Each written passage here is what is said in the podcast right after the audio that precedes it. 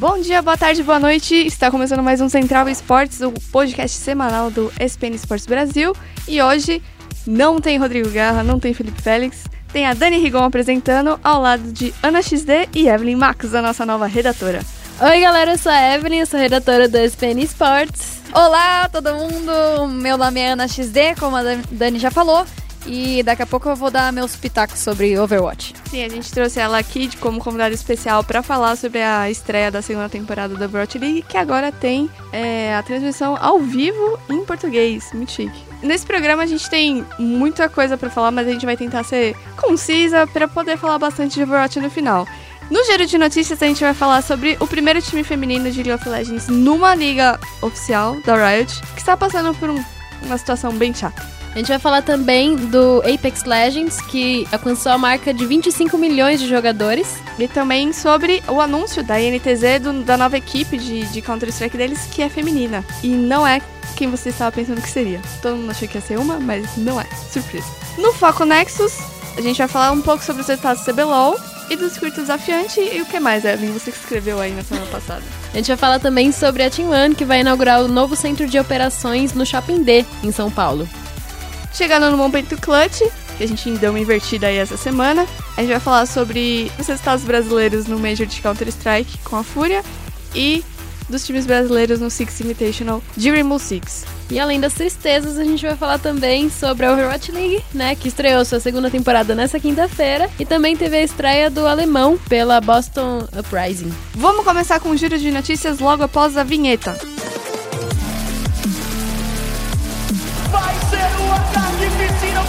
Digno de um overtime de uma final. Isso aí!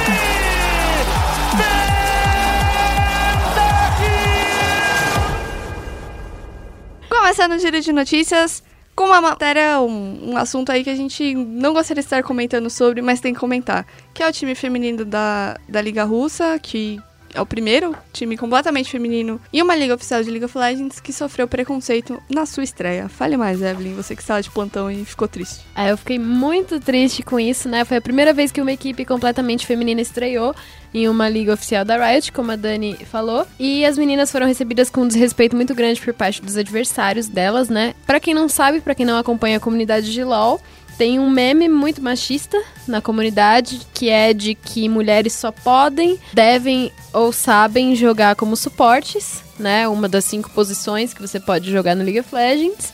E contra esse time é completamente feminino, um time de homens que jogou contra elas, que estreou na liga contra elas, efetuou o banimento de cinco campeões nessa posição, né? Que foram a Nami, a Jana, a Lulu, o Brown e o Trash. Sendo essas três primeiras meio meme também da comunidade de que mulheres só sabem, podem ou devem jogar com elas. É, foi uma situação muito chata, porque existem muitos argumentos nessa história, né? Muita gente reclamou que, o, que a escolha das jogadoras desse time foi completamente uma jogada de marketing, porque eles tinham perdido, acho que os jogadores anteriores não tinham mais tempo de conseguir outros. É, porém, isso não, não é motivo ver um desrespeito dentro dentro do jogo. É uma atitude completamente antiesportiva, machista, horrorosa. É, não é a mesma coisa que banirem cinco atiradores contra o Reckless, igual muita gente de fez comparação. É, assim, isso seria plausível se a jogadora de suporte deles fosse, sei lá, o faker dos suportes, mas não era o caso. Sem contar que foram banidos suportes que não estão no meta, assim, né? Não que se tão, diga, nossa, melhor esporte do universo agora para jogar. Então, muito, muitas pessoas da comunidade é, comentaram sobre, né? A, a, pessoa que trabalha na Riot aqui no Brasil, jogadores, técnicos. Foi legal ter essas pessoas é, tentando mostrar para os preconceituosos como a questão foi problemática, mas acho que a reação da comunidade foi o, acho que uma das piores coisas para quem achava que o, cenário feminino e as mulheres nos esportes estavam ganhando mais respeito. Foi uma situação bem difícil que a gente espera que melhore nas próximas semanas. Sim, foi uma situação bem chata o que aconteceu. Eu, pessoalmente, não gosto da, da iniciativa da Vaevictis, né? De ter jogado as meninas na, na Liga Russa, porque... Na fogueira, basicamente. Sim, porque são meninas que não têm nível para competir com os caras, né? Eles colocaram, para quem também não é familiarizado com a comunidade de League of Legends, é, existem rankings, né? E as meninas da Vivictis, elas são por volta de diamante, que é mais ou menos o antepenúltimo ranking, né? Do, de melhores. E os caras, os jogadores de alto nível, são todos desafiantes, né? Então eu achei que não foi uma atitude legal da Vivictis. Concordo. Muito triste que foi marketing, sim, mas não justifica de jeito nenhum o que os caras fizeram. É, não era para ter acontecido e justificaram com muita coisa, justificaram dizendo que a Rússia é um país machista e vai acontecer mesmo, mas não teve justificativa. Eu creio que é, para mim pessoalmente ecoou com uma tristeza muito grande de saber que a gente ainda é muito, tem muita dificuldade de ser levado a sério, né? É, jogaram também uma lineup de pessoas com um nível um pouco mais abaixo do habitual aqui no Brasil, a Bulldozer na Superliga, uhum. né? E a gente não viu nenhum, nenhum tipo de desrespeito desse tipo. Então foi, foi bem chato, né? O que, que, é. você acha, Ana? Eu tô aqui quietinha, né? Mas eu, eu mesma comecei no League of Legends, então eu conheço bem esse cenário competitivo. Sempre achei que precisava de mais presença feminina, independente de ter sido jogada de marketing ou não. É, querendo ou não, eu venho do Overwatch, que é, lançou a, a, Overwatch League, que querendo ou não é uma grande jogada de marketing, tem muito dinheiro envolvido, muito investimento é, de patrocínio e tudo mais. Então, independente de ser uma jogada de marketing ou não, o campeonato é um campeonato sério e ele deve ser respeitado. Essa é a minha opinião. Então, independente de ser é, de ranking, de sexo, é, de pessoas, né, individual, né, o indivíduo seja quem for, o campeonato deveria ser levado a sério e eu acho que esse time, essa equipe, é assim, não dá pra é, você puni-los no, no, grau do campeonato simplesmente porque esses heróis estão no jogo, então os heróis, eles podem ser banidos, não dá pra simplesmente é, bani-los, eu, eu acredito, pelo menos, mas com certeza é muito legal essa repercussão que tá dando é, das pessoas comentando como isso realmente foi uma atitude desrespeitosa, não só para as meninas, mas para o público e para o campeonato. E eu espero que isso sirva de lição para que nunca aconteça novamente. É, e também aproveitando aí, teve muita gente que, que reclamou, né, de ser uma jogada de marketing e tudo mais. Você que está reclamando, tem todo o direito de chegar nas organizações e cobrar que elas contratem jogadoras é, que sejam de alto nível, porque elas existem. Não, não tem só jogadora diamante 5 ou platina, existem jogadoras challenger e elas estão aí para ser contratadas. Então nada melhor do que você utilizar seu argumento para convencer uma organização de que ela sim pode contratar uma mulher, porque não é nada impossível morar uma mulher com outros caras numa gaming house. Tanto que na Overwatch League mesmo a gente conta com uma equipe que possui a, a única, no caso até o momento, jogadora é, feminina, né, da liga. E ela tá lá no meio de trocentos homens lá na sua equipe, ela joga, joga bem, tem um alto nível e a gente nunca ouviu falar de problema de convivência ou de profissionalismo. Então as jogadoras de alto nível em, em é, diversos jogos estão aí e muitas é, buscam o profissionalismo e querem realmente trabalhar independente independente é, de ser com homem, com mulher, com, com travesti, enfim. É, a gente não está olhando é, gênero, a gente está olhando a habilidade dentro do jogo. E chegando nesse assunto de, na verdade, gênero, a gente vai falar de Apex Legends, que também causou uma. É, vocês não Tem viram? A ver com gênero. É, mas você não viu? Tem uma. uma das, um, um dos personagens, uh, o Blood, Bloodhound, acho ele é não binário. Legal. Ah, então. A gente vai começar a falar de Apex Legends, que causou um pequeno burburinho nesse, nessa questão também, por conta de ter um personagem não binário e um personagem homem que é gay, e aí todo mundo ficou tipo, mas eu estou jogando com esse personagem muito bem, como assim ele é gay? Bom, ele é gay, mas você não vai se tornar gay por causa disso. E aí, mesmo, apesar das, das, das críticas em relação a isso, é, Apex Legends alcançou a marca de 25 milhões de jogadores na última semana, o que é um absurdo para um jogo que literalmente apareceu do nada. Do nada. E aí a, a Evelyn tem um, uma comparação, uma história muito engraçada para falar sobre isso e Fortnite. Então, né, gente? Sabe quando é, a sua namorada arruma um amigo e aí você fica meio cismado com esse amigo? Chegou o Apex Legends e ele tá levando um pouquinho dos jogadores do Fortnite, né? E do PUBG. É, e do PUBG, mas o PUBG tá também, quase é. saindo da, da, da, concorrência, né? Nesse sentido. O Fortnite, pra meio que tentar resgatar esses jogadores, eles lançaram os Overtime Challenges, que são 13 desafios que vão poder ser realizados sem você pagar nada. E se você conseguir completar todos, você vai conseguir o Battle Pass para a oitava temporada de Fortnite. Então foi o Fortnite falando: jogadores, fiquem no meu jogo! Por favor, nunca pedi nada. Continua é... comigo, por favor. Mas assim, na minha opinião, os dois jogos são bem diferentes, apesar de serem Battle Royale, né? É, eu não sou muito fã de Fortnite por causa da coisa de construção. Eu acho muito chato essa questão de ficar construindo coisa. Mas eu gostei muito de Apex Legends porque me lembra muito os jogos antigos que eu, que eu jogava, tipo Quake e Unreal Tournament. Apesar de ter os poderzinhos que eu sempre esqueço de usar. Mas eu tô gostando mais de Apex Legends, é bom a, a Epic Games realmente ficar preocupada com essa questão. Vocês chegaram a jogar Apex Legends e Titanfall? Titanfall eu não joguei. Eu sou mais do. Eu parei de, com esses jogos no Real Tournament, no Quake. E no Halo, eu jogava bastante Halo. Ana, você jogou Apex Legends, você tá achando do joguinho? O que você tá achando da briga com Fortnite? O que você tá achando? Quem vai ficar com a garota no final? ah, é, olha, gente, sinceramente não joguei nenhum nem outro. É, a gente fica. É, eu sou, eu sou do Overwatch mesmo. Né? ninguém, me, ninguém me tasca até o momento. E, assim, é, são jogos realmente que têm um estilo, uma base, né, da jogabilidade é, igual, basicamente, né? Mas tem estilos de jogos diferentes. E eu acho que é, na verdade, visões né, desse estilo base de jogo diferentes, pegadas diferentes, e eu gosto muito de ver esse tipo de coisa acontecendo, porque eu acho que é, não importa se você teve a ideia primeiro, se outra pessoa for lá e pegar a sua ideia e fizer melhor. Você sempre tem que buscar o melhor e evoluir. E os jogos, é, é, assim, a gente vive muito é, vendo isso, né, constantemente. E assim, eu acho que esses dois jogos, por terem é, visões diferentes, eles têm tudo também para ambos crescerem e um dia a gente chegar a ser, sei lá, um Dota e League of Legends. São dois jogos que são MOBA e que têm é, é, espectadores para ambos e pessoas que preferem um, que preferem o outro, mas os dois jogos estão presentes, são esportes eletrônicos e isso que é legal, né? É, tem muita gente interessada em jogar recentemente, então tem espaço para todo mundo, para todo jogo crescer. É, inclusive as organizações tipo a Fnatic, Luminosity, já estavam buscando jogadores de Apex Legends. Fica aí a dica pessoal, se você é bom. Sim, tá surgindo, né? Competitivo é. de Apex. E mudando de assunto um pouquinho, mas voltando sobre meninas e cenário feminino, é, a NTZ anunciou o time feminino de Counter-Strike com as jogadoras Fly e Santininha e companhia.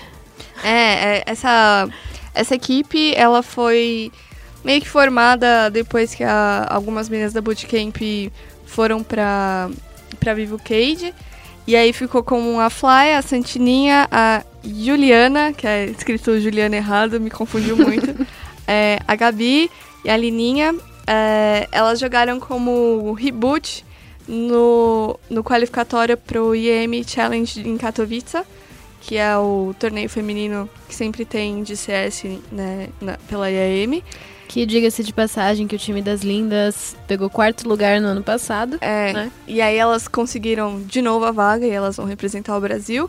A Reboot acabou ficando em segundo, né? E a Vivo Cage, que era também uma das favoritas, perdeu para o time das lindas na, na semifinal.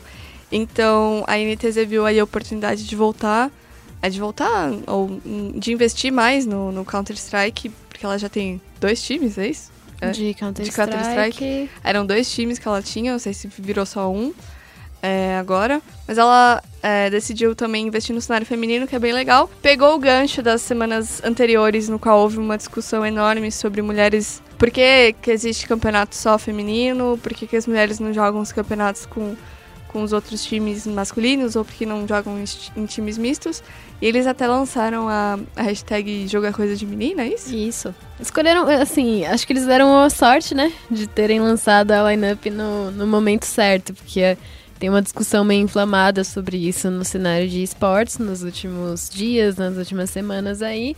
E a INTZ acabou entrando de cabeça nisso. Eles não foram, é, o time de CS não foi é, não foram as primeiras atletas mulheres uhum. do, da INTZ. A INTZ recentemente lançou, creio que, duas meninas do Fortnite. Fortnite. E a NTZ tá provando que, né, tá afim de colocar mulheres no, no cenário competitivo e auxiliar com essa causa. O que, que você acha disso, Ana? É, eu também, eu, eu tô bem, assim, ai, como posso dizer? É, é, o, o, CS ele é um jogo, eu acho que foi o primeiro é, cenário competitivo que a gente teve de um jogo no Brasil, principalmente. Muito tradicional, é, né? Tradicional, exatamente. E ele realmente é, pegou uma época em que a presença das mulheres ainda não era tão grande. Eu acredito que hoje a presença das mulheres no jogo é muito maior. E principalmente com os jogos que estão sendo lançados hoje, eu acredito que eles também incluem muito mais e chamam mais a atenção de outros públicos que não só o masculino. E o CS, por ser um, um jogo tão tradicional, ele é, se fechou bastante para essa presença feminina no começo, principalmente. E aí foi que as meninas acharam que o passo, o próximo passo para poder entrar nisso tudo seria é, dividir o cenário em cenário competitivo feminino e masculino. É, se funciona para esse jogo, tá ok. É, graças a Deus, não são em todos os jogos que isso acontece. E, mas eu acho que é muito bacana a NTZ tá trazendo é, mais uma vez essa presença feminina. Claro, eu sou daquela que. Preza mais pelos cenários mistos. É, eu prezo mais pelos cenários mistos, mas assim, é que eu acho que representatividade por representatividade não representa nada. Eu acho que você chamar é, mulher só porque é mulher não, não adianta de nada. Não é isso que a gente quer. É, a gente quer que é, as meninas sejam chamadas por mérito e não por gênero. É isso, pelo menos, que eu acredito. E eu espero que a NTZ esteja fazendo isso é, não só por jogada de marketing, é, porque não, não, a gente não vai mentir, a gente não é hipó hipócrita. A gente sabe que as marcas, os times, eles querem dinheiro também.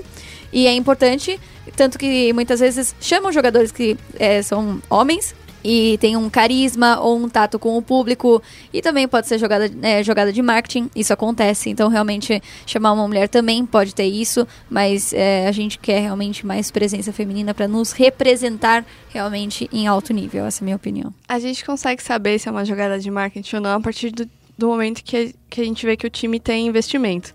Se só chamou, fez um contratinho, cada uma está jogando a sua própria casa, é. É, é. Né?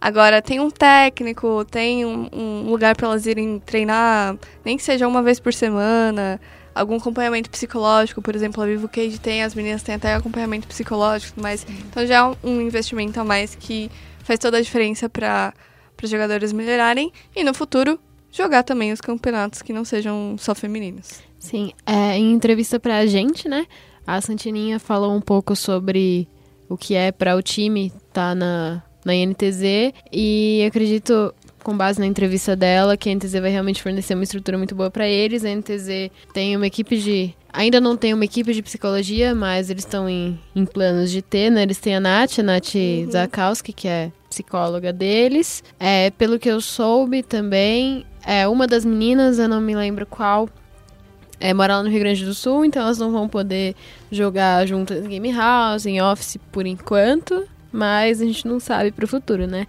O que fica é que as meninas mandam muita bala, as Sim. meninas são muito boas e acho que é uma ótima aquisição para a NTZ e é muito bom que esse time agora esteja amparado por uma organização grande, grande com nome e que já mostrou que que sabe cuidar dos seus times, né? Tá com 25 times de League of Legends. Mentira, 50 são só 4. times de Counter-Strike. É, é. Três times de Fortnite. Não, brincadeira. É, Mas... Eu acho que são três, na realidade, de Fortnite. Não tô brincando. Acho que é. E só um adendo antes de, de ir pro, pro Foco Nexus é que na última semana rolou a Campus Party. É, a gente teve a Rê e a Babi narrando o campeonato de CS, que foi muito legal também. E o Santos fez algo interessante, que foi levar o time feminino deles para jogar presencialmente, que faz diferença. Oh. Tinha menina lá que nunca tinha jogado presencialmente. Não é um campeonato grande, é, é amador, a premiação era classificação para os próximos, próximos torneios de Campus Party, mas faz muita diferença e foi engraçado.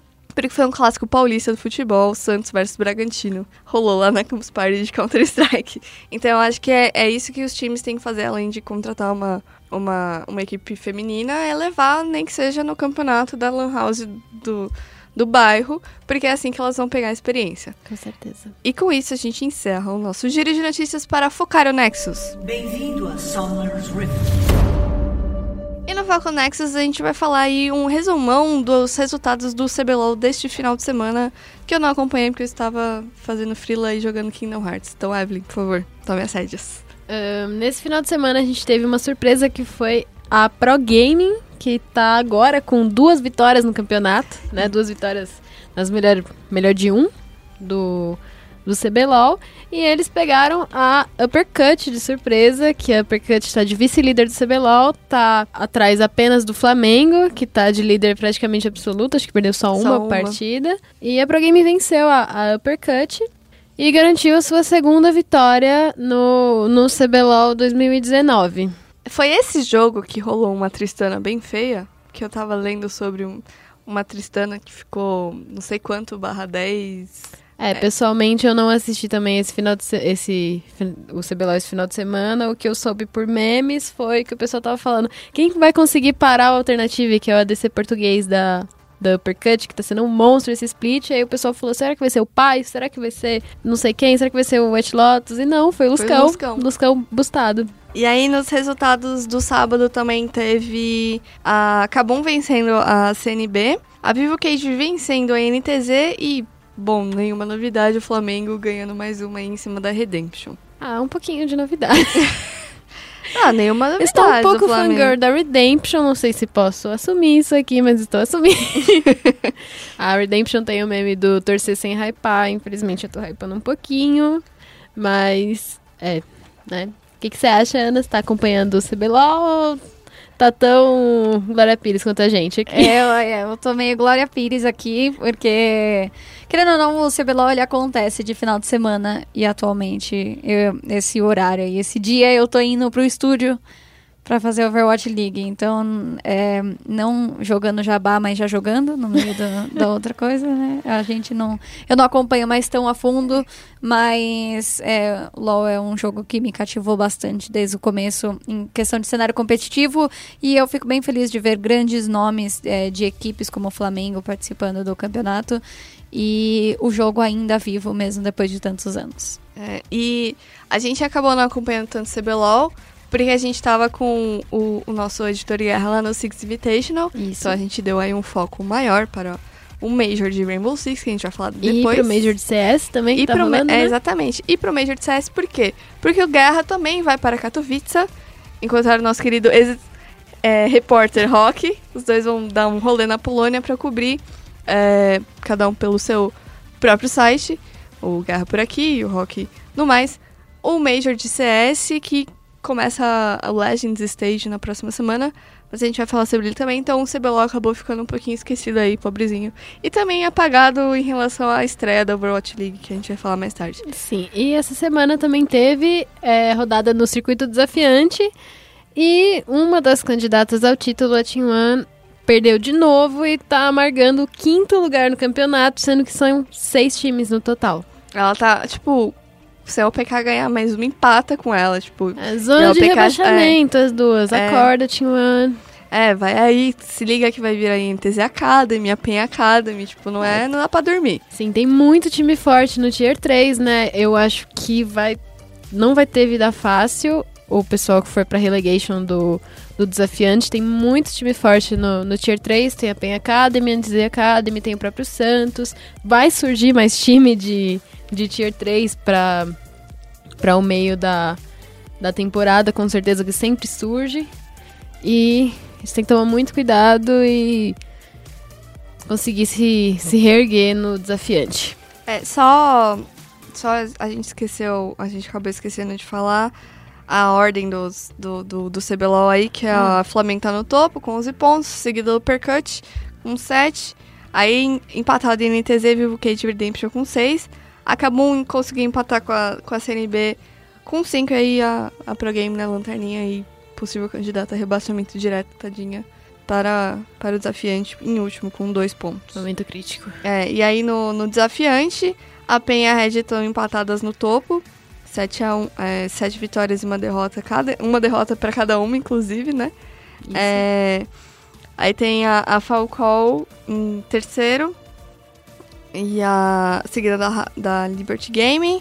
Aí a Team One e a OPK. E, e é engraçado porque a Team One, quando a gente pensa como ela tá no LoL, no LoL a gente fica tipo, hum. Mas, como ela está indo melhor no CS, ela resolveu investir um pouco aí e vai lançar uma novidade no, no mercado. Sim, é, a Team One Sports conseguiu fechar uma parceria muito bacana com um grupo de holdings de estabelecimentos comerciais.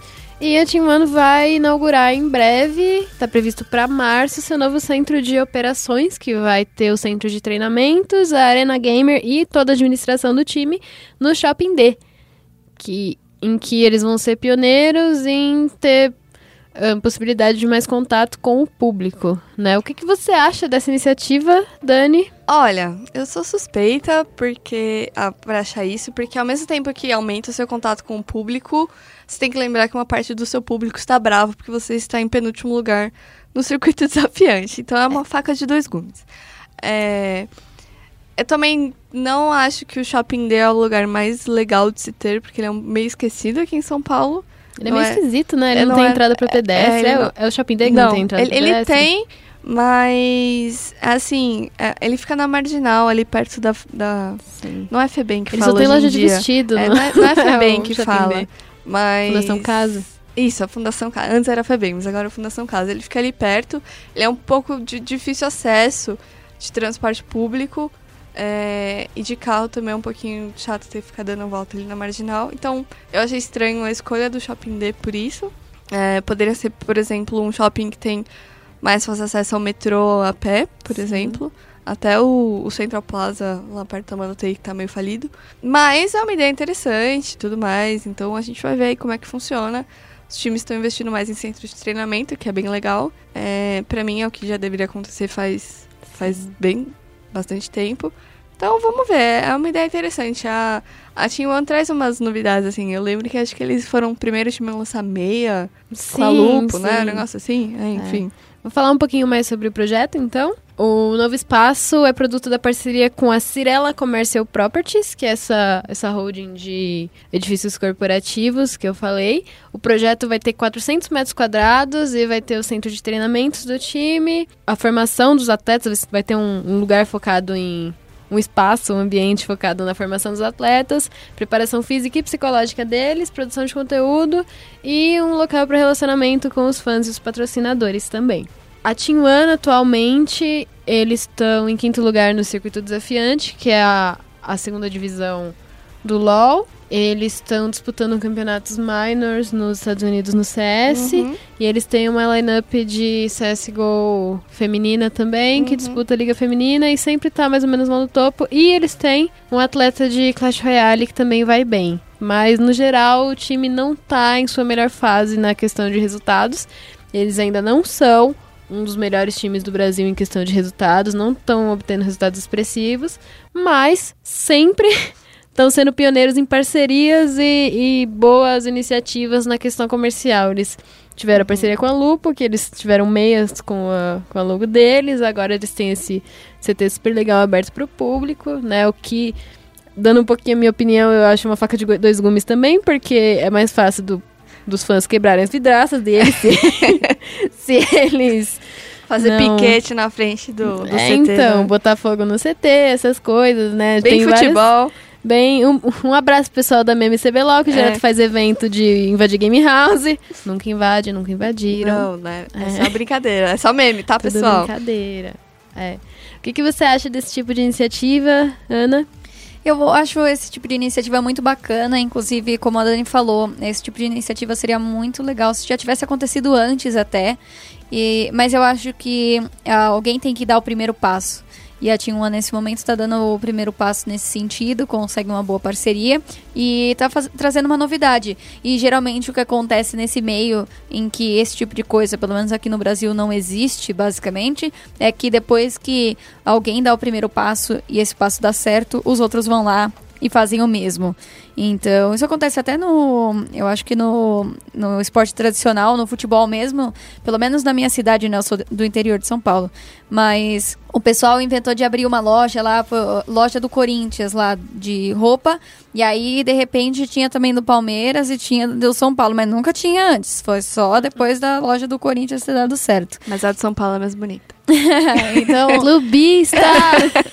então eu acho que é a mesma coisa aqui no caso dos esportes eletrônicos. É, é, tem muitas coisas acontecendo nesse meio que dependem de um primeiro passo e é muito legal ter um time que é inovador nesse sentido. E aí, dito isto, é, boa sorte aí pra Team One, que os torcedores não quebrem a vidraça do, do, do CT no shopping.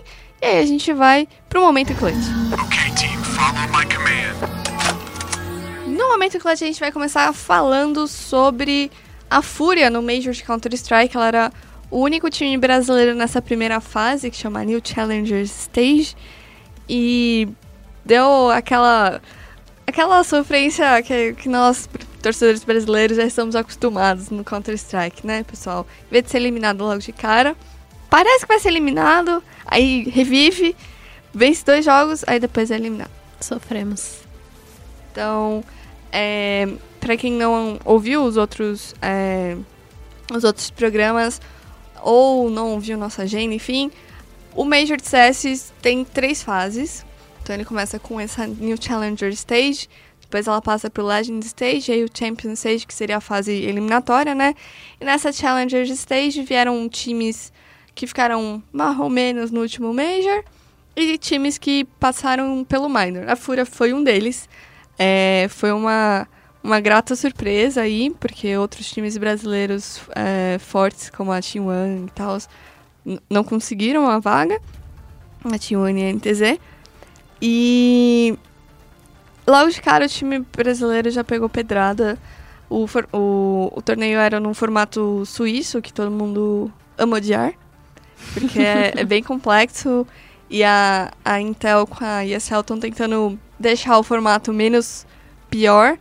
Então, é, no começo do torneio, todos os times faziam um ranking de quem eles achavam que eram os adversários mais fortes. E aí, com base nesse ranking, eles foram criando as, uh, as primeiras, os primeiros confrontos da, da primeira rodada de, desse formato. A partir daí, os times receberam um elo com base nas, uh, nas vitórias e no desempenho.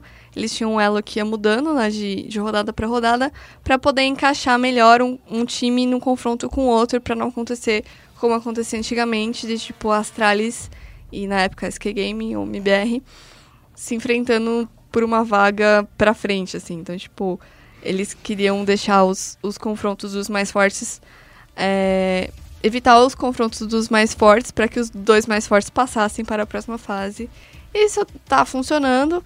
A Fúria não deu muita sorte de pegar Ninjas em Pijamas logo de cara, porque Ninjas em Pijamas tá vindo com. Veio, né? bem forte. Veio com um elenco forte e um pouquinho de sangue no olho aí de recuperar a, a, a glória do passado. E aí, deixa, vamos, vamos ver, a, a Fúria perdeu da, da NiP, depois ela perdeu da Vanguard, daí ela ganhou da Team Spirit pra sobreviver mais um dia no, no torneio pra pegar a Cloud9 e foi muito bizarro, porque...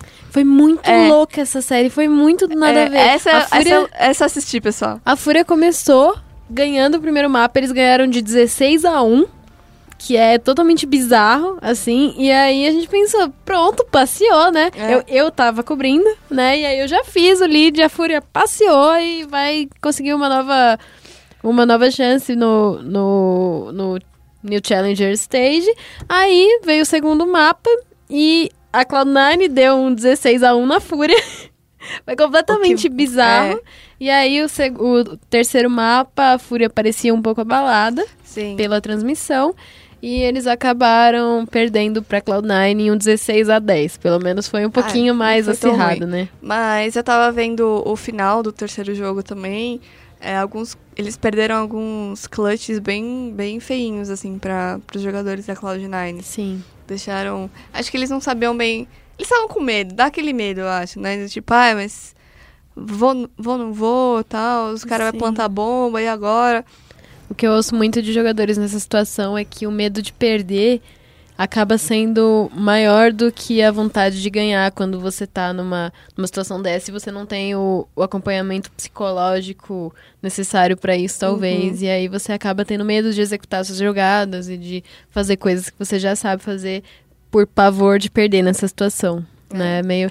Mas eu acredito também que nada disso desqualifica a campanha da Fúria. Até aqui a Fúria é uma organização muito nova, creio que seja, tem o quê? Um ano e meio de organização, por aí. E a organização já deu um jeito de fazer os meninos irem treinar lá fora e disputaram o minor, né? E, e não venceram o minor, mas ficaram em segundo lugar e foram representar o Brasil no major com um ano e meio de organização. Isso é muito grande. Os meninos são muito bons e nada dessa campanha desqualifica toda essa trajetória deles. Eu creio, eu boto fé, eu vou estar torcendo para que os meninos da Fúria é, deem muito trabalho ainda, porque eu tenho certeza que eles podem dar. Então, parabéns à Fúria pela campanha, mesmo sendo breve. Sim, e é, eu acho que é o futuro do, do, do Brasil com essas vagas mais fáceis de se conseguir para os minors, pelo menos. E é, com isso você vai conseguindo experiência, igual acontece no Dota, que se você vai é, com mais jogos, você vai pegando experiência, você vai jogando com os times lá de fora, e aí vai chegar uma hora que você vai alcançar o time mais fraco lá de fora e subir daí. E aí, ah, no fim, é, depois do- dos últimos jogos, das últimas rodadas, ficou decidido que a, a NRG Renegades, a Ence Sports, a Vitality, a Vanguard, a NiP conseguiu, olha só. Cloud9 e a G2, não é surpresa para ninguém, é, passou aí pra New Legends Stage, que começa nessa semana, na quarta-feira, com a MBR, com a Astralis, com todos os times que dão medo aí pra galera. Isso. E no Rainbow Six Siege foi mais feio, né? Não quero falar sobre isso. É, assim, né? A última vez que eu participei aqui do podcast, eu hypei a Team Liquid. Falei, não, gente, estão favoritos. Melhor line-up que já passou pelo Brasil. E a, a- os times brasileiros no Rainbow Six Siege, eles fizeram uma campanha muito abaixo do esperado no Six Invitational. Ahn, a FaZe Clan, a Ninjas em Pijamas e a Immortals caíram do Major na fase de grupos do, do torneio. A, Ni, a NiP foi eliminada, creio que no segundo dia, e a FaZe e a Immortals e a Liquid também disputaram a repescagem. A FaZe e a Immortals foram eliminadas no, na repescagem e a, a Liquid passou para as quartas de final, mas caiu nas quartas de final para o time Empire, que viria a ser vice-campeão do, do torneio, porque a G2 ganhou de novo, né? Gente, E não surpreende ninguém. É, para a surpresa de zero pessoas, a G2, que é a antiga Penta, a antiga escalação da Penta, venceu mais um torneio de, de, de Rainbow Six. E a gente estava até conversando aqui antes, né? A Evelyn estava dizendo como a, a campanha da G2 é, acho que a- uma das maiores do, do esporte eletrônico hoje em dia, quando comparada com times como a SKT ou, ou a Astralis no ano passado, mas que dá para ser até maior, né? Sim, porque a G2, eles.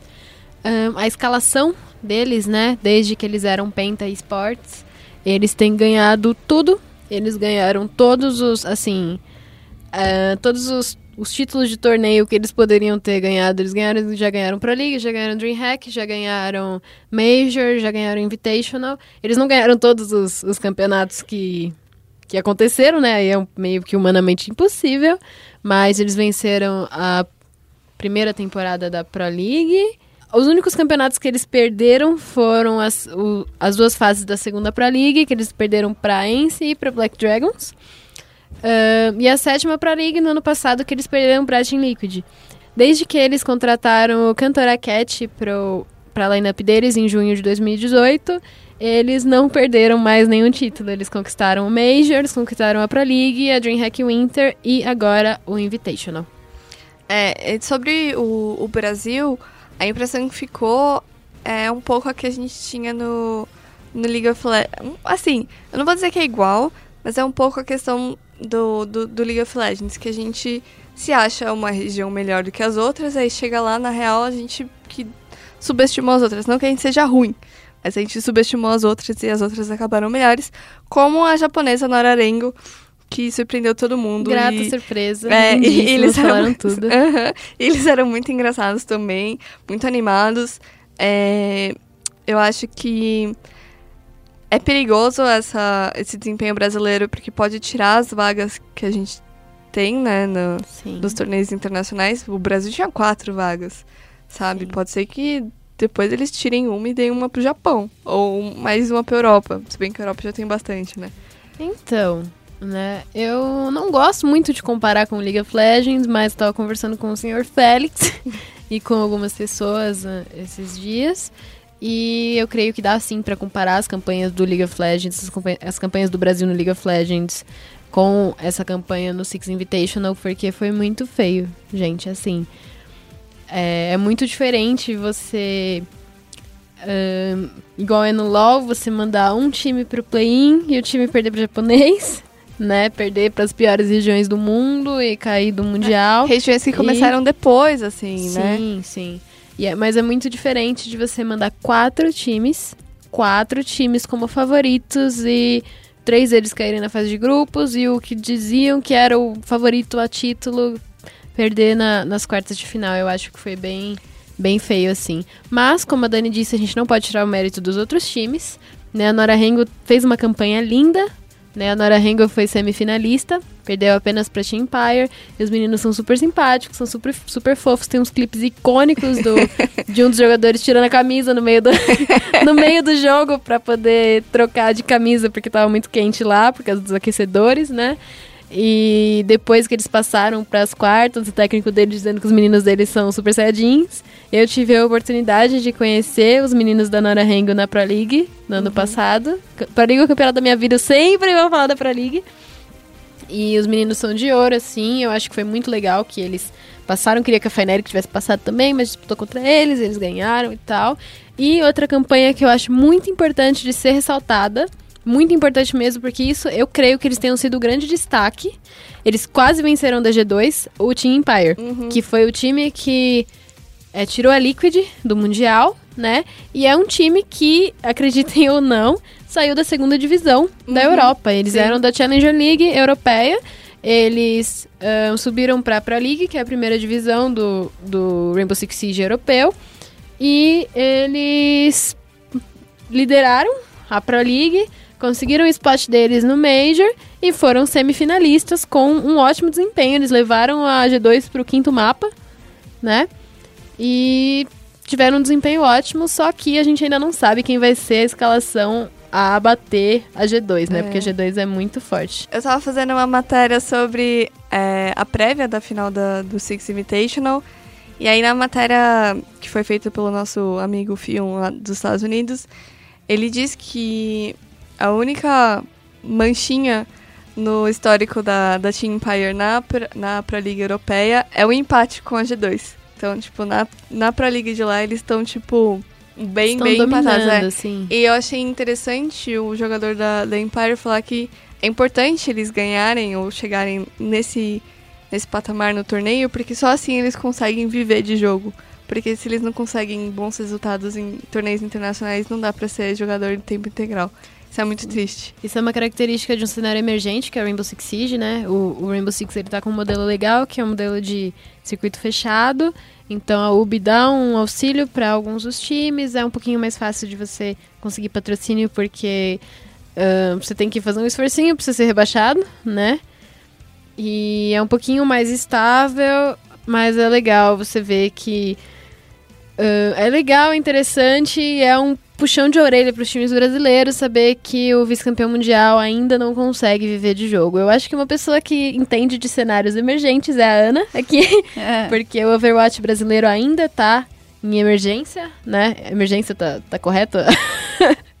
tá correta a minha, Tá emer... minha fala? acho que é. Tá, é, acho Tá em que- ascensão, é, tá em ascensão. né? Ainda é muito muito baby, o, a Contenders brasileira, né? Então você consegue fazer o paralelo sobre, sobre Com isso, toda certeza. É, inclusive, vocês estavam trazendo as curiosidades, né, da é, presença e atuação de times brasileiros em campeonatos internacionais e o hype que é colocado, né? O que se espera deles e tudo mais. E isso acontece praticamente em todos os jogos aqui no Brasil, simplesmente porque a torcida brasileira ela é muito presente e ela cobra muito. E ela tá sempre esperando que a região cresça cada vez mais. A gente tem ainda, é, é, de novo, nós estamos em ascensão em diversos jogos ainda, então o profissionalismo ainda não tá 100% presente, ainda tem algumas barreiras que precisam ser quebradas, mas isso não importa pro torcedor. O torcedor tá sempre esperando um ótimo resultado, independente se você tá ganhando dinheiro com isso ou não. É, o torcedor quer saber da vitória é, e da emoção que ela vai sentir assistindo você jogar. Então sempre vai ter realmente mais pressão em cima das equipes brasileiras e eu acho que vai ser muito difícil, é, assim, é muito difícil, muito raro a gente falar que um time brasileiro lá fora fez o que a gente esperava, porque a gente sempre espera mais. E é, no, é, por, também tem, por, por, exemplo, o caso da G2, que domina bastante o cenário e tudo mais. E eu acho que isso é uma coisa muito positiva. Existem os times que acabam é, desanimando é, sabe, ah, não vou ganhar mesmo, então tanto faz. Mas no geral, se o cenário competitivo está crescendo e os times querem se profissionalizar, eles sabem que é nesse nível que eles têm que chegar e tem um objetivo claro, porque tem uma equipe que eles têm que é, derrotar. E a questão da ascensão, né, é, das equipes ainda não estarem é, vivendo disso, realmente dentro do Overwatch isso ainda é, é, é ainda está caminhando, engatinhando principalmente, assim como no exemplo que você deu.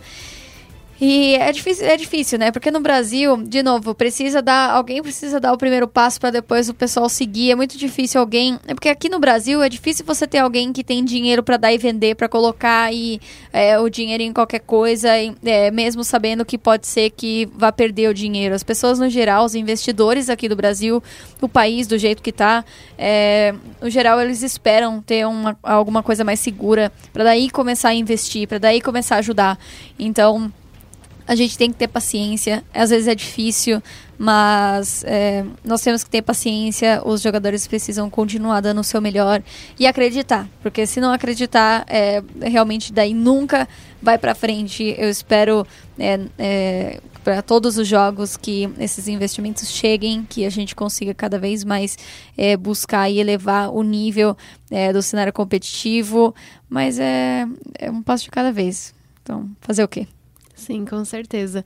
É, a Ana tocou num ponto muito importante que é o da torcida, né? Eu acho que a gente fica bravo justamente por isso. A torcida brasileira é uma torcida que cobra muito. Eu vi o pessoal fazendo chacota de que disseram que a torcida de esporte eletrônico ela é mais apaixonada do que a do esporte tradicional e aí só um adendo, assim, uma curiosidade, eu vi um vídeo muito engraçado que era de dois torcedores do Grêmio que colocaram um, boneco com a camisa do Inter e o cara tentando ressuscitar o boneco. E eu, eu creio, inclusive, que isso esteja muito próximo do esporte eletrônico, já nessa chacota entre torcidas.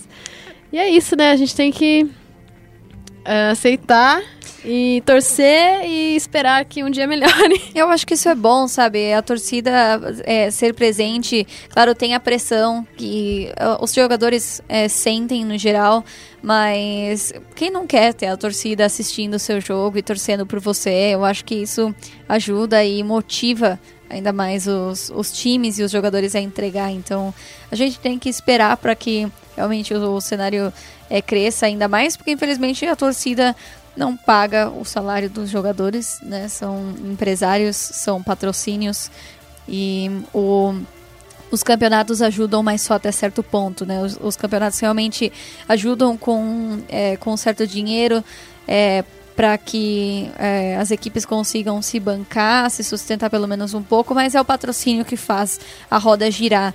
E a gente tem que ter paciência, mas continuar torcendo mesmo assim. Para mim, os memes da torcida já são já provam o quanto a gente é, é apaixonado. É que, é, assim, eu acho que no, o que diferencia bastante a questão da torcida do esporte eletrônico é que a gente assiste muito mais coisa. Um jogo Sim. de futebol tem um tempo timado. O de Counter-Strike até tem, mas às vezes é pro overtime. Igual o futebol vai pro pênalti, o Counter-Strike pode durar mais, tem overtime, é melhor de três, pode ter até três overtime, sabe? Então, tipo. A gente passa uma tarde é... inteira assistindo uma série de Counter-Strike se o nosso time perde é uma frustração tão grande. É tipo, eu podia estar tá fazendo outra coisa além de sofrer, sabe? Então eu acho que. eu podia estar sofrendo com outra mais coisa. sofrer! Então eu acho que o tempo que a gente dedica pra assistir é um dos motivos que faz o, o torcedor brasileiro, principalmente de esporte, ser um pouco cobrador demais. Mas é isso, eu concordo, a gente cobra demais os times, mas eu espero que os times também é, Consiga dar. com- exatamente, consiga atender aos nossos pedidos. Ou pelo menos não, não dê tanta. Tipo, se for perder, perde, mas não perde feio. Só perde. Não perde de, de sei lá, 7 a 0 ou. 7 a 1 7 a 1. é sacanagem É, demais, demais. Perderam. No Rainbow É. Six eles perderam.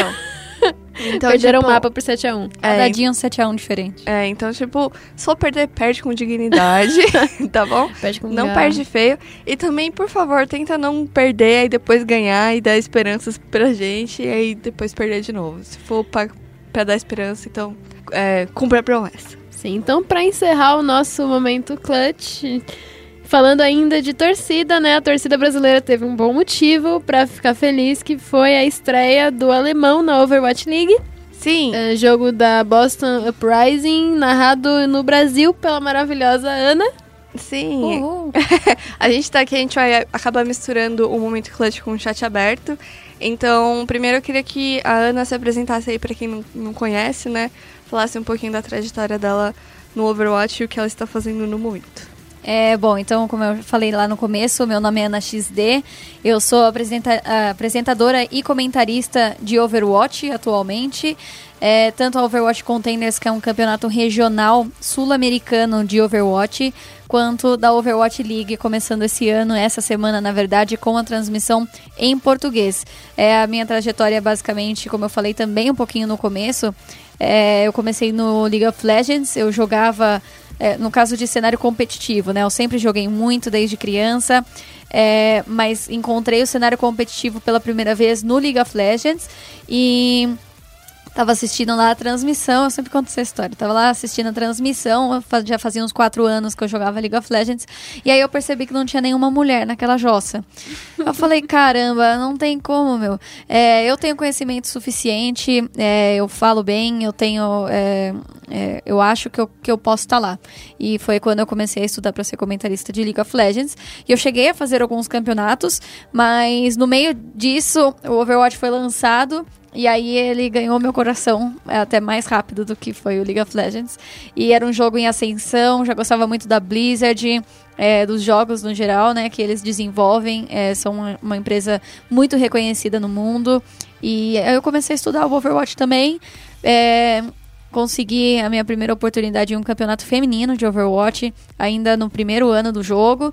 E depois disso eu, eu deslanchei até que chegou o convite da Blizzard para eu fazer o campeonato oficial deles regional. E esse ano fazer a transmissão em português da Overwatch League, que é o maior campeonato de Overwatch do mundo. E realmente eu tive o grande prazer daí, da, no primeiro dia, ah, se eu não me engano, né, na quinta-feira, teve o jogo da Boston Uprising com o nosso primeiro eh, brasileiro a completar o Path to Pro, que é o caminho ao profissional criado pela Blizzard, que começa na Open Division, campeonato aberto, onde todo mundo pode eh, se inscrever e participar, e chega até a Overwatch League, que é um campeonato que tem contrato com os jogadores, tem um salário mínimo que os- as equipes têm que pagar. um Tem profi- plano de saúde. plano de saúde, tem assim um profissionalismo muito grande envolvido nesse, é, nesse campeonato. Lugar onde o jogador é tratado como gente, né?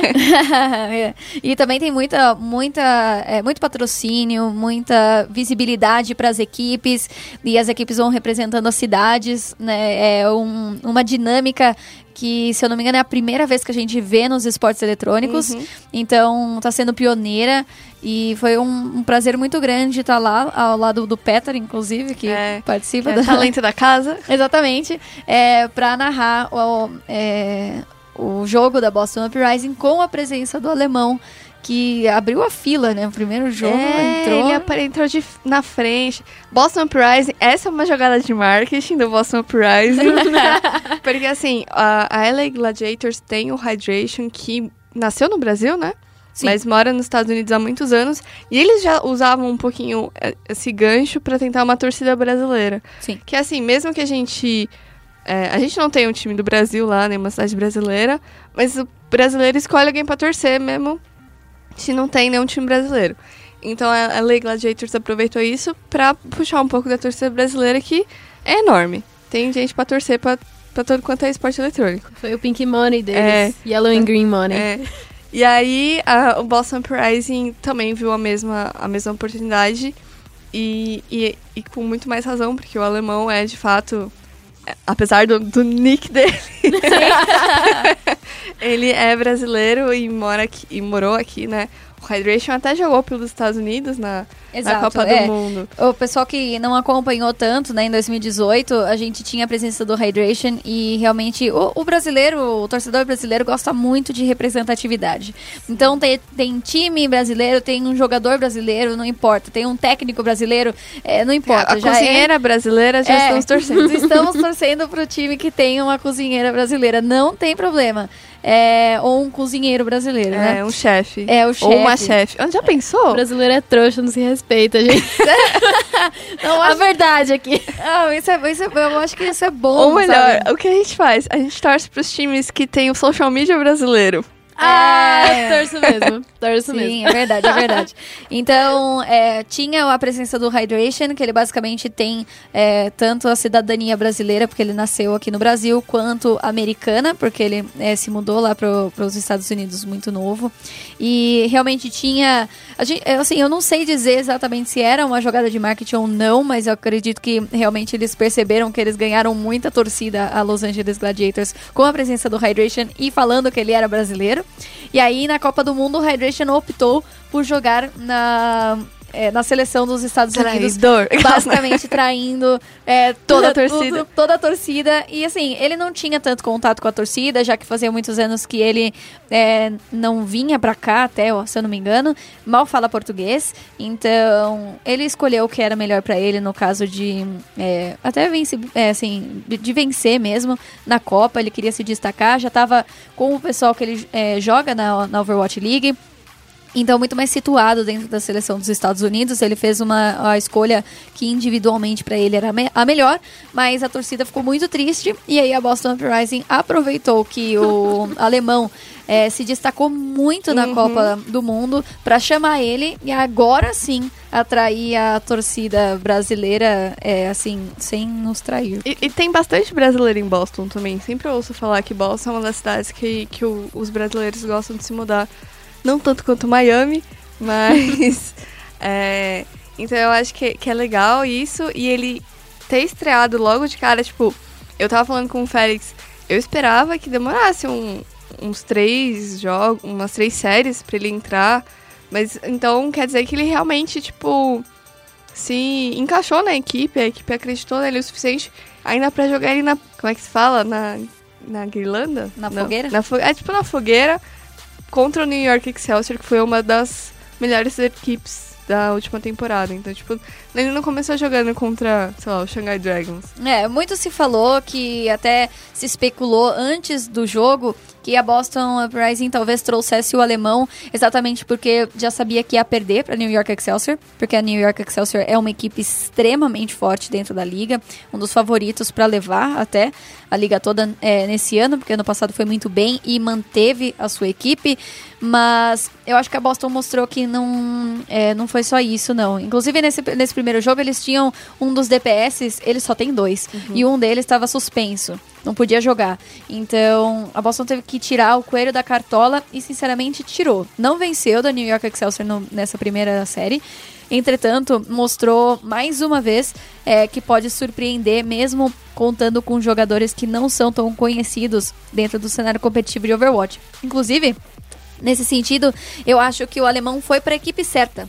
Porque eu acho que a Boston não só fez isso por jogada de marketing, não. Eu acredito que realmente a Boston é uma equipe que acredita em jogadores pouco reconhecidos dentro do cenário. Eles fizeram isso em 2018. Inclusive, muita gente, no começo, antes da liga começar, estava colocando a Boston lá no final da, da tabela, que não ia ganhar nada praticamente.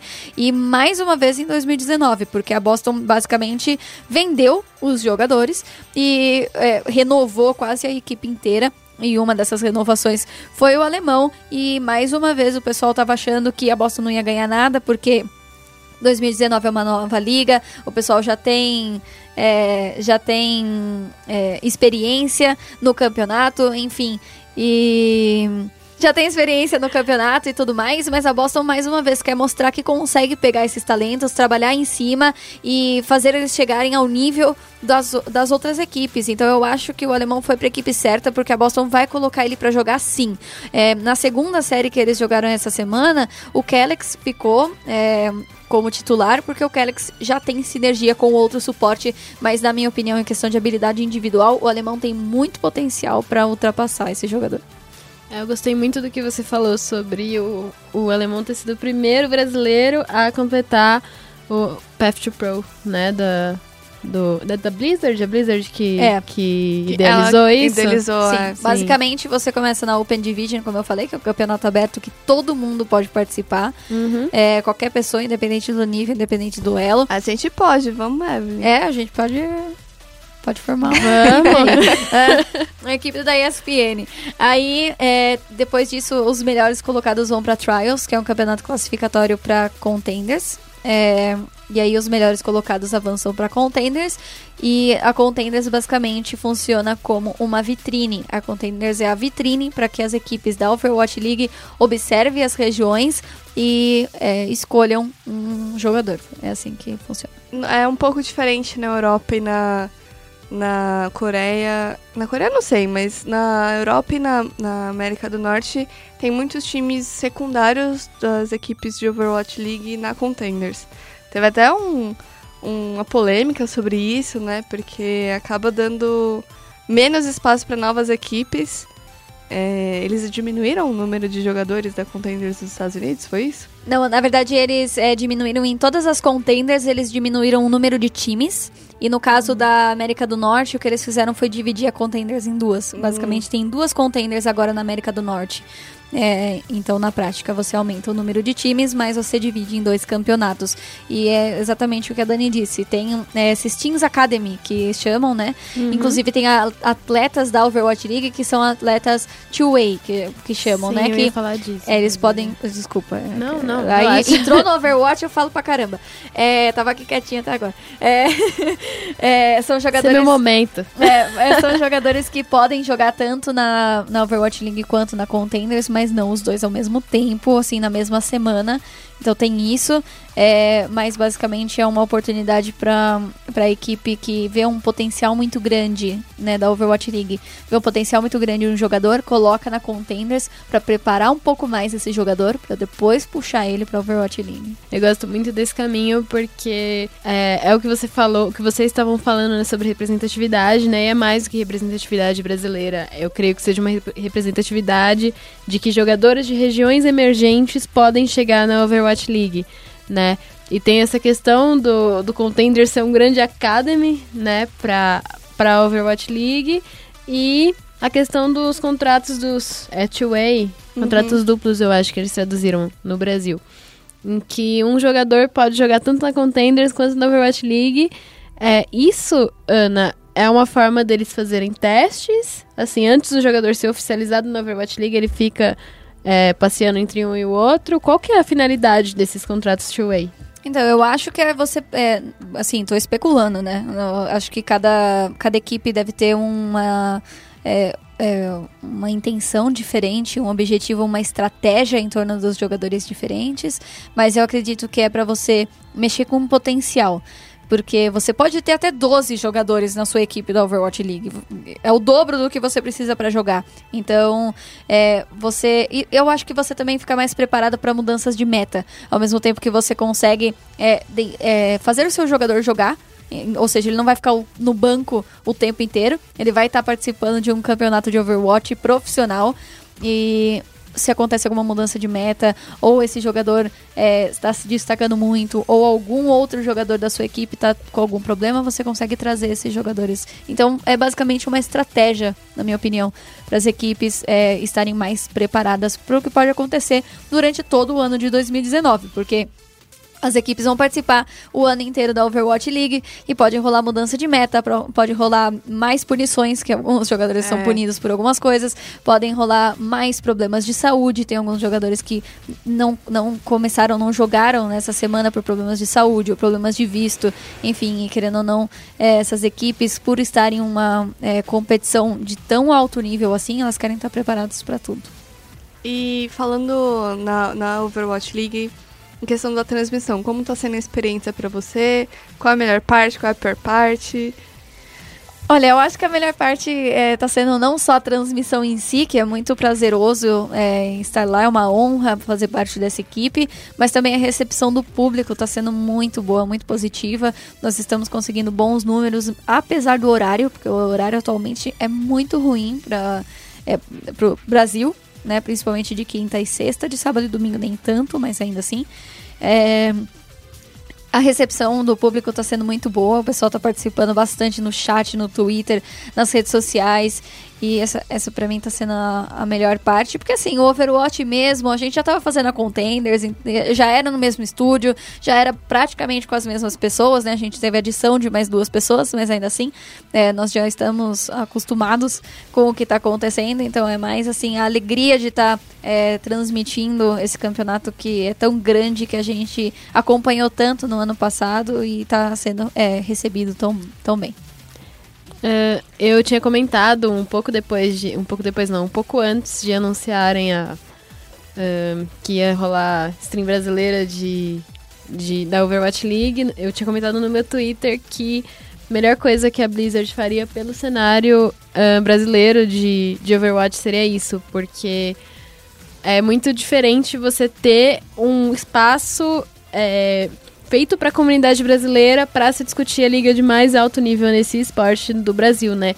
E o Overwatch, apesar dele não, não estar ainda entre os esportes mais populares do Brasil, ele tá entre os jogos, com certeza, né? Tem muita gente que joga Overwatch e eu acho que ah, ter espaço, ter uma transmissão para que essa liga de alto nível seja é, veiculada no Brasil e fidelize os fãs desse jeito, vai ser muito bom pro cenário, vai ser muito bom pra contenders, vai ser muito bom no geral, né? Com certeza, eu acho inclusive que isso pode abrir espaço para a gente chamar mais atenção também para o campeonato regional, que é a Contenders, que também é muito importante a gente ter público para poder acompanhar os jogadores e os times da nossa região. E é, realmente, assim, é, eu achei que foi um passo bastante importante, até porque. é, tem bastante gente aqui no Brasil hoje em dia que entende inglês e consegue acompanhar a Overwatch League Internacional, mas a narração em português é muito diferente. Sim. Sabe, o pessoal lá, lá de fora basicamente é, coloca a emoção em momentos é, específicos de luta, de resto, basicamente, são os dois conversando. E aqui no Brasil é muito diferente. Você tem é, claramente o papel do narrador, que tá colocando emoção o tempo todo do jogo, não importa o que tá acontecendo, e o comentarista que tá tentando analisar e trazer as informações. Fora as, as piadas e as brincadeiras, os trocadilhos com os nomes, que é coisa que brasileiro gosta, né? Querendo ou não, o pessoal lá de fora, eles são mais sérios até assistindo os jogos. Eles querem é, saber as informações e aprender pra poder colocar depois na sua ranqueada. E o público brasileiro também quer isso, mas o público brasileiro também se diverte com, com algumas piadas bobas que a Também gente que é faz. meme. É, o, o povo quer meme, então a gente, a gente dá. A gente dá. Imagina quando o Honorato chegar no League. É. Pronto, já era, já. Só pra terminar esse, esse ponto, é, eu achei que foi uma grande, um grande acerto da Blizzard também de ter mantido a equipe de casters da Contenders. Né, a gente vê no Brasil, assim, eu sou a grande defensora da, da narração brasileira, né? Eu acho que existem poucas narrações no mundo com a cultura brasileira, assim, de, dessa emoção, tal, a, a narração do CBLOL mesmo. Eu creio que a gente viu muito isso de fidelização de casters no circuito desafiante, né? Que nas vezes que trocou a empresa do circuito desafiante, né? Que foi quando deixou de ser Promo Arena pra ser a Riot, quando deixou de ser a Riot pra ser BBL. O pessoal ficou em choque, porque não podem tirar o carreto do CD, que é o Gruntário Colossus e a Camilota, né? E tem muito essa coisa, a torcida fideliza, né? E vocês já estão familiarizados com a comunidade de Overwatch, vocês já são queridos na comunidade, vocês já sabem o que vocês fazem. Então, não seriam pessoas, assim, não necessariamente inexperientes, mas que ah, pode ser que um outro grupo de narradores não tivesse sido a melhor escolha. Eles acertaram muito em cheio, mesmo enchendo a agenda de vocês, né? De terem mantido esse, esse grupo de narradores. Eu creio que essa iniciativa da Blizzard, esse trabalho de vocês vai ser muito bom pro cenário no geral. Então, parabéns, né? Obrigada. E realmente encheu o, é assim, O a calendário. agenda, o calendário, porque a gente, é, comparado a 2018, a gente mais do que triplicou o número de Nossa transmissões. Senhora. Então, é bastante trabalho. A gente tem uma rotação, então essa semana mesmo eu fiz quinta e sábado, então não apareci na transmissão é, sexta e domingo. A gente tem uma, uma rotação, porque como são muitos dias, a gente tem que cuidar da voz, a gente tem que cuidar é, da vida, é, da saúde. Então, a Blizzard sabe disso e tá cuidando da gente nesse sentido. Mas, assim, sinceramente, a gente quer mais aparecer mesmo. A gente quer mais é fazer todo dia. A gente se preocupa com ficar sem voz, se preocupa. Mas, no fundo, se a gente tá em casa, mesmo não tá participando da transmissão, a gente tá no chat, a gente tá no Twitter, a gente tá participando de tudo e é muito prazeroso. É o que a gente fala que é bom e ruim de trabalhar com o que a gente gosta, né? A gente nunca Sim. deixa de trabalhar, na verdade. Exatamente. né? A gente, eu, Tem gente que fala, ah, trabalha com o que você gosta, que você nunca trabalhará, ou você, na verdade, sempre trabalhará o tempo inteiro. Eu gosto da perspectiva de trabalhe com o que você ama e você nunca mais amará nada na sua vida. Exatamente. é. E quando começa a contender, você sabe falar pra gente como é que vai ser agora? Porque pra quem perdeu, a Contenders agora vai dar vaga pra um torneio internacional com times das outras Contenders de outras regiões, que é o que Atlantic Pacific é. Showdown. que é o que faltava, na minha opinião, pra empurrar os brasileiros pra, mais ainda para os spotlights internacionais. Eu acho que em questão de data, se eu não me engano, da Contenders ainda não foi divulgado. Então ainda não sei. é, Sei, mas não sei é, te passar essa informação. Mas é, realmente essa novidade também da Contenders vai ser muito bom, muito bom. É, Pra quem não acompanhou, né, como, como vocês falaram, esse showdown foi traduzido como duelo, duelo do Atlântico e duelo do Pacífico. Então, é, o time que melhor se classificar aqui na nossa região da contender sul-americana vai se classificar pro duelo do Pacífico e vai enfrentar, se, é, se não me engano, três equipes do NA e duas da Europa. E tentar, basicamente, se classificar da melhor forma possível, porque a região que melhor ficar. É, assim, as, as regiões no geral que ficarem melhor colocadas nesses duelos é, participam do, do desafio final. No final do ano, depois da segunda temporada de- é, da Contenders 2019. Então, muito Overwatch pra gente acompanhar, né? É, será que eles vão- Vai ser. Pacífico mesmo? O que o Brasil vai participar? Não, é Atlântico, desculpa. É. Tá, Fiquei confusa. Desculpa, Ué, gente. É, edita aí. Não, brincadeira. né? Acho que Não, a dá. gente erra de vez em quando, mas é, É, o Atlântico, não, o não, pessoal, a gente tá do outro lado. Às vezes a gente confunde por causa do fuso horário. Mas é, você acha que a Blizzard ainda vai manter a Copa do Mundo ou isso vai ser a substituição da Copa do Mundo? É uma boa pergunta. Eu ainda não sei, não tenho essa informação. É, eu gosto, sinceramente, do, do formato da Copa do Mundo. Tem, tem o pessoal que, que, que não curte tanto, né? É um formato bem parecido com o futebol, né? Então as, as seleções vão lá e escolhem os melhores jogadores. E tem bastante representatividade e tudo mais. Ainda não sei se ela vai continuar rolando ou não. Mas de qualquer forma, a gente tem várias é, competições internacionais pra gente acompanhar e a gente gosta de ver esse tipo de coisa. Então vai ser bom de qualquer jeito. Voltando pra Overwatch League, eu queria a sua opinião sobre é, os jogos dessa semana. Quais times você acha que já dá pra cravar como. Mais Ah, fortes. mais fortes Favoritos ou- ao título. Ou será que Shanghai Dragons vai finalmente ganhar uma série porque não ganhou ainda? Não ganhou ainda. É, eu acho que tá tudo muito incerto, sinceramente, porque nós temos equipes que estavam é, indo muito bem e perderam algumas é, séries essa semana que não deveria acontecer. É, e também tem as novas franquias que chegaram, né? Nós temos oito novas franquias, né? É, ano passado nós tínhamos 12 equipes e esse ano nós temos 20, 10 para cada divisão, divisão do Pacífico e divisão do Atlântico. E essas novas franquias chegaram com tudo, tirando a Washington Justice, que é, assim, tem potencial para ser a segunda Shanghai Dragons. Todas as, as outras novas franquias venceram os seus confrontos. Então é muito legal ver esses estreantes, esses jogadores novos vindo muito bem. A gente tem é, a Hanzo Spark, que inclusive tá em primeiro aqui, segundo a colinha que eu tô olhando aqui do lado. É, eles vieram muito bem, já estavam falando muito bem deles de treino, que essa equipe ia dar trabalho. Eles venceram as suas duas séries, mas venceram no sufoco, assim. Eu acho que a gente esperava mais deles. É, tivemos algumas equipes, por exemplo, a Boston Uprising, que surpreendeu, esperava-se muito menos deles, e eles perderam uma série e venceram outra, mas ainda assim surpreenderam, porque bateram de frente com equipes consagradas dentro da liga. A New York Excelsior, na minha opinião, é uma equipe que vai dar muito trabalho, que tem muito potencial para chegar ao topo, e sinceramente, particularmente, eu quero ver. É, as equipes que não tem coreano chegando lá em cima. Então eu tô de olho na, na Chengdu Hunters, que só tem jogadores basicamente chineses. E é. Qual que é o outro time que. Ah, a Paris Eternal, que tem é só jogadores da Europa. Exatamente. E assim, eles já começaram muito bem, né? Vencendo da London Spitfire, que foi a, a vencedora do ano passado. É, que perdeu as duas duas séries queria, de estreia. Duas eu queria que vocês comentassem é um justamente isso, CBLOL. né? Gente, o que tá acontecendo com a London Spitfire? London Spitfire que é a franquia da Overwatch League da Cloud9, né? O que tá acontecendo com a London Spitfire, que foi campeã da última temporada? O que que, o que, que tá acontecendo no Brasil? É, a London Spitfire, é, na minha opinião, eles ainda não estão é, fortes o suficientes nesse meta atual de três tanques e três suportes.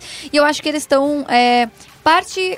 Assim, eu acho que parte tem alguma coisa de esconder jogo um pouco. Assim, tô chutando. Porque, assim, eu acho que a London Spitfire não é possível que eles tenham ficado juntos desde o ano passado e sejam tão engessados ou em um 3-3 ou um 3-3 com sombra. Sabe? É tá muito engessado, tá tomando é, pressão das equipes adversárias e ainda assim não tá trocando de estratégia, não tá trocando de jogadores. É, trouxe um, um, um, dos jogadores novos apenas, é, se não me engano, um ou dois mapas no máximo. E é dois mapas na última série. E eu acho que eles. Eu não sei, eu tenho a, a sensação de que eles estão escondendo alguma coisa, porque se eles não estiverem escondendo, aí é preocupação para a torcida. E também tem a pressão que eles estão sentindo, porque inclusive é, para a imprensa recentemente da Overwatch League, a, o treinador novo estava é, comentando que ele está sentindo a pressão, porque a equipe é, já estava no topo e é muito mais difícil você se manter no topo do que alcançá-lo. Então eles estão é, sentindo a pressão. E assim, ainda é cedo para dizer o que exatamente está acontecendo com eles. Mas eu, tô, eu gostei particularmente de ver eles perderam pro Paris Eternal, porque eu quero ver essas equipes que não tem coreano.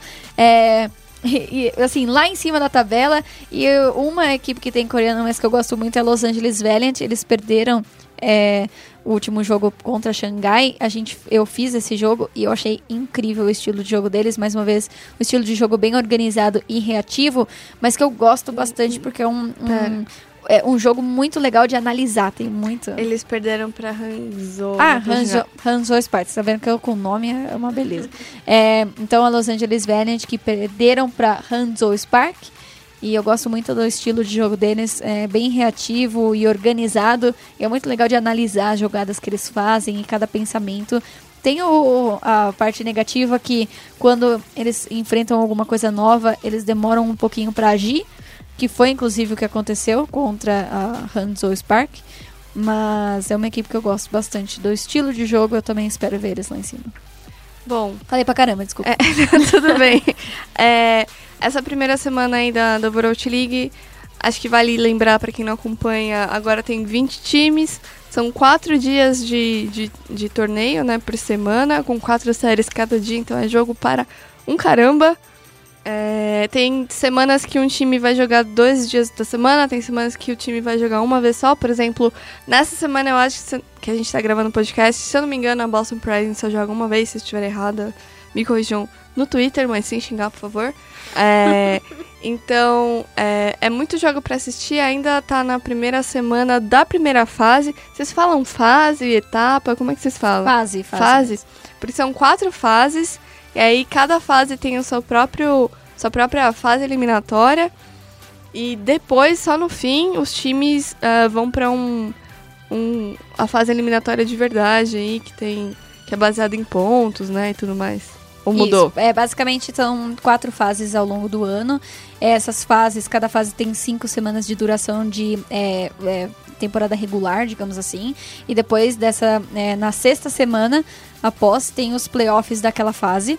É, mais pra frente a gente vai ter, depois do- da quarta fase, a gente vai ter um playoff é, para classificação do playoff final. Então, bastante playoff e realmente, como a Dani disse, lá no final do ano só, que é, vai pegar o histórico das equipes do ano todo e vão classificar os melhores para os playoffs finais, que daí sai o, o vencedor da liga. Bom, e é com isso que a gente vai encerrando o podcast dessa semana, porque a gente falou muito, queríamos falar mais. Quem sabe a gente volta na, na próxima semana. É, eu ou a Evelyn. A Ana está mais que convidada para voltar daqui a algumas semanas para falar sobre talvez o fim da, da primeira etapa, da primeira fase, ou a volta do contender também, né? Agora que a gente não tem mais o, a Brasil Game House e a, e a escalação que era a favorita meio que se desmanchou, né? Tá meio. Na verdade, eles se Um juntaram. desbandinho. né? Ah, mas alguns se aposentaram. É, exatamente. O Colero, por exemplo, já não, não joga mais. Tem bastante novidade aí vindo É. nessa. Então, pra finalizar, eu queria que vocês falassem onde o público pode encontrar vocês na interwebs. Não na vida real, porque é meio creepy. Olá, gente, vou falar de novo. Eu sou a Evelyn, eu sou redatora daqui do, da SPN Sports, redatora repórter, gosto mais de falar repórter. o meu Twitter é arroba meu nome é com Y e Macos é M-A-C-K-U-S. Ahn, é onde eu sou mais ativa, fico o dia inteiro lá. Você pode me encontrar no meu Instagram também e no Facebook não muito. E no canal, no canal não, no, no site da SPN, né? spn.com.br barra esportes. Tem matérias minhas lá, junto com de toda a minha equipe maravilhosa. É, para vocês me encontrarem é só digitar AnaXD tudo junto em qualquer rede social, Facebook, Twitter, Instagram, inclusive YouTube. Não, não tô fazendo os vídeos atualmente, mas quem quiser deixar a inscrição lá, porque eu pretendo voltar em breve, assim que eu me mudar é, né, definitivamente aqui em São Paulo. É, basicamente, né, vou, vou passar aí a, a forma de, de escrever. É Ana X-I-S-D-E, então as letras XD como seriam escritas por extenso. Basicamente essa é a ideia. E aí você bem, entra em contato comigo, a gente troca uma ideia sobre Overwatch e sobre outros jogos também. O canal da Overwatch do Brasil é. Ah, é verdade. Ah, você também pode me encontrar nos campeonatos aí de Overwatch. As transmissões da Overwatch League já começaram, como a, a Dani disse, é, de quinta a domingo no canal da Twitch, twitch.tv barra Overwatch League underline BR. Então, se você pesquisar Overwatch League, vai aparecer várias transmissões, tanto a oficial quanto em francês, coreano e em português. Você clica na, por- na de português, É. viu? Na em português brasileira pra assistir a gente e me encontrar lá. Eu sou a Dani Rigon, estou lá no Twitter, como sempre, mandando memes, fotos de gatinho, no arroba DaniChan com X e underline no final, sem o underline no Instagram. E se você quer ficar ligado em tudo que a gente faz no SPN Esportes Brasil, você pode seguir a gente no Twitter, no ESPN Esportes BR. No Facebook também é facebook.com é, ESPN Esportes BR. E nosso site, que a Evelyn já disse, www.espn.com.br barra esportes. E é isso aí. Então é isso, gente. Obrigada por ouvirem. E a gente vai passar aqui o nosso slogan pra encerrar. SPN, a vida precisa de esporte.